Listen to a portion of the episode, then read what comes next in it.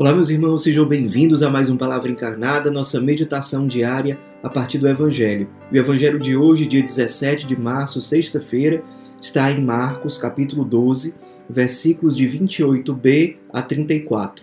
Mais uma vez, nós nos reunimos em nome do Pai, do Filho, do Espírito Santo. Amém.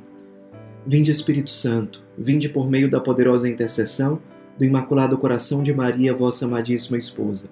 Vinde, Espírito Santo Vinde por meio da poderosa intercessão do Imaculado Coração de Maria, vossa amadíssima esposa. Vinde, Espírito Santo. Vinde por meio da poderosa intercessão do Imaculado Coração de Maria, vossa amadíssima esposa. Diz o Evangelho de hoje. Naquele tempo, o mestre da lei aproximou-se de Jesus e perguntou: Qual é o primeiro de todos os mandamentos? Jesus respondeu: O primeiro é este: Ouve, ó Israel. O Senhor nosso Deus é o único Senhor. Amarás o Senhor teu Deus de todo o teu coração, de toda a tua alma, de todo o entendimento e com toda a tua força. O segundo mandamento é: amarás o teu próximo como a ti mesmo. Não existe outro mandamento maior do que estes. O mestre da lei disse a Jesus: Muito bem, mestre. Na verdade é como disseste: Ele é o único Deus e não existe outro além dele amá-lo de todo o coração, de toda a mente e com toda a força, e amar o próximo como a si mesmo é melhor do que todos os holocaustos e sacrifícios. Jesus viu que ele tinha respondido com inteligência e disse: Tu não estás longe do reino de Deus. E ninguém mais tinha coragem de fazer perguntas a Jesus. Meus irmãos, nós estamos no tempo de quaresma, um tempo de eh, oração, de exame de consciência, de confissão, e o Evangelho de hoje nos traz elementos muito concretos e preciosos para a gente meditar sobre a vivência do primeiro de todos os mandamentos, que é amar a Deus sobre todas as coisas. E o Evangelho de hoje nos lembra, inclusive, que amar a Deus sobre todas as coisas é algo inseparável do amor ao próximo. Jesus diz aqui, nesse diálogo com o mestre da lei, que o primeiro mandamento é reconhecer que Deus é o único Senhor, e aqui já vem um ponto. Amar a Deus sobre todas as coisas é ter Deus como o único Senhor. E vale aqui a reflexão: será que Deus tem sido verdadeiramente, concretamente, de maneira palpável, o meu único Senhor e Deus? Será que sim? Ou será que eu tenho colocado na prática?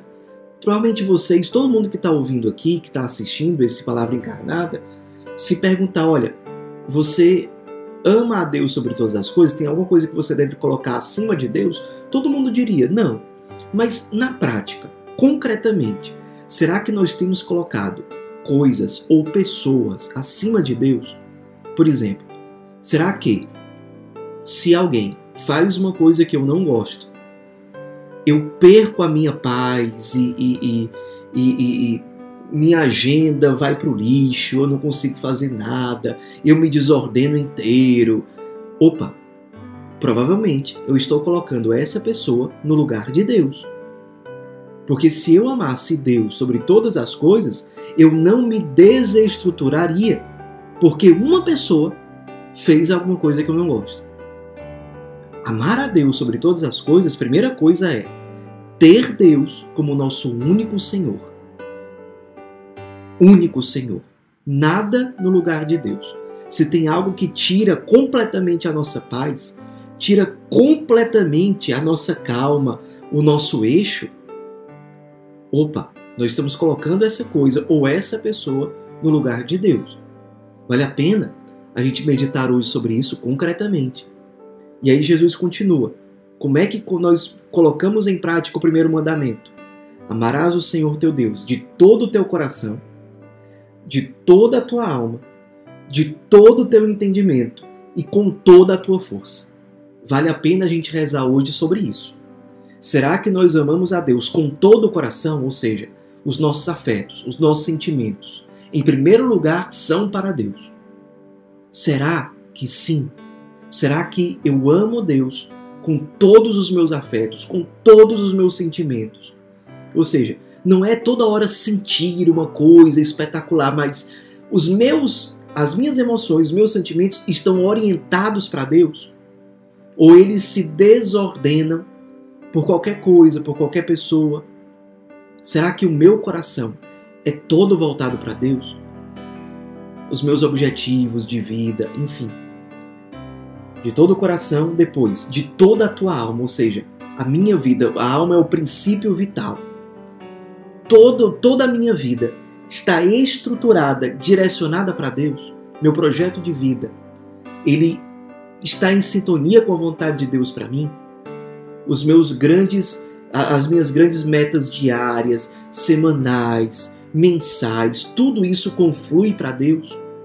Quando eu imagino como é que vai ser, sei lá, para quem pretende casar, como é que vai ser minha família, como é que vai ser meu futuro na comunidade, será que tudo isso eu estruturo para Deus ou estruturo para outras coisas, para outras finalidades, para mim mesmo, para que eu me sinta bem? Será que realmente amamos a Deus acima de tudo?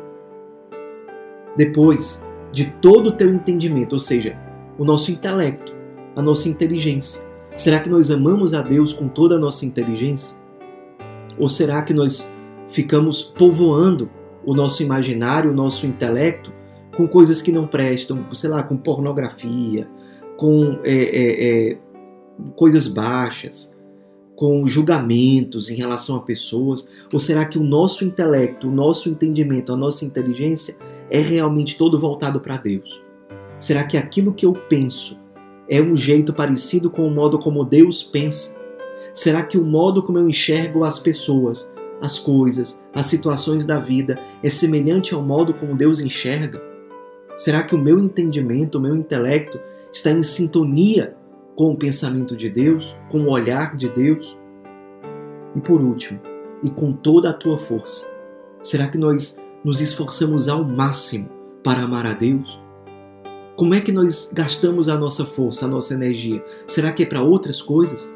Às vezes a gente gasta muito da nossa energia, muito da nossa força para coisas que são passageiras. Às vezes até para fazer o mal para planejar o mal, enquanto que nós poderíamos pegar aquela mesma energia e canalizar para Deus, para o bem. Será como é que nós estamos gastando a nossa vida? Todos nós somos chamados a nos consumir com alegria para Deus. Será que nós estamos nos consumindo para outras coisas? Será que nós estamos gastando as nossas energias de um jeito errado? A gente está lá, sei lá, talvez cumprindo o nosso dever, cumprindo a nossa obrigação, mas será que na hora que a gente está fazendo aquilo, a gente coloca o nosso coração em Deus? Ou será que a gente está desperdiçando aquela obrigação que está sendo cumprida de uma forma cheia de lamentação, fazer por fazer? Amar a Deus sobre todas as coisas é colocar o nosso coração em Deus em tudo aquilo que nós fazemos. Às vezes, sei lá, você está cuidando da casa, mas você está fazendo aquilo se lamentando enquanto que você poderia estar fazendo aquilo com o coração em Deus. É por ti, Senhor. Mesmo que seja um pequeno sacrifício, por amor a ti. Por amor a ti, eu estou cuidando desse irmão. Não é somente por obrigação exterior. Não é somente para cumprir uma regra. Não é somente pensando no que os outros vão pensar se eu não fizer o bem nessa situação. Ou cuidando do meu filho, Será que eu estou só cumprindo a obrigação ou estou colocando o meu coração em Deus, naquela atitude, naquele ato de entrega, de serviço, de vida consumida? Isso é amar a Deus sobre todas as coisas, em tudo glorificar a Deus, em tudo, tudo aquilo que nós fazemos, tudo aquilo que nós somos para Deus. E por fim, Jesus nos lembra que o segundo mandamento é amar o próximo como a nós mesmos. Amar a Deus seria algo abstrato e irreal no fim das contas se não fosse acompanhado pelo amor ao próximo. Eu amo Deus, preciso amar Deus no próximo, especialmente naqueles que são menos amados, que são mais desprezados, com os quais o Cristo quis se identificar. Eu amo a Deus, sei que amo, quando não me falta amor diante do próximo, especialmente do próximo que mais precisa do meu amor do próximo mais abandonado, mais esquecido.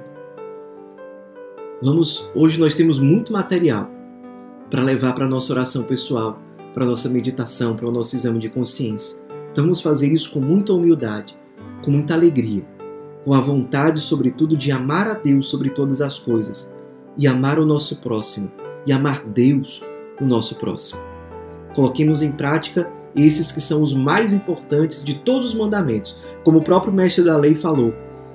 Mais do que todos os holocaustos, do que todos os sacrifícios, é viver esses dois mandamentos. Não adianta nada, sei lá, eu saber o catecismo todo decorado se me faltam esses dois mandamentos. Não adianta nada eu ter, sei lá, uma aparência de pessoa muito santinha se me faltam esses dois mandamentos. Esses dois mandamentos são a base da vivência concreta do cristianismo. Que o nosso olhar nunca se desvie desses pontos que sem dúvida são essenciais. Ave Maria, cheia de graça, o Senhor é convosco. Bendita sois vós entre as mulheres, bendito é o fruto do vosso ventre, Jesus. Santa Maria, Mãe de Deus, rogai por nós, pecadores, agora e na hora de nossa morte. Amém. Em nome do Pai, do Filho e do Espírito Santo. Amém.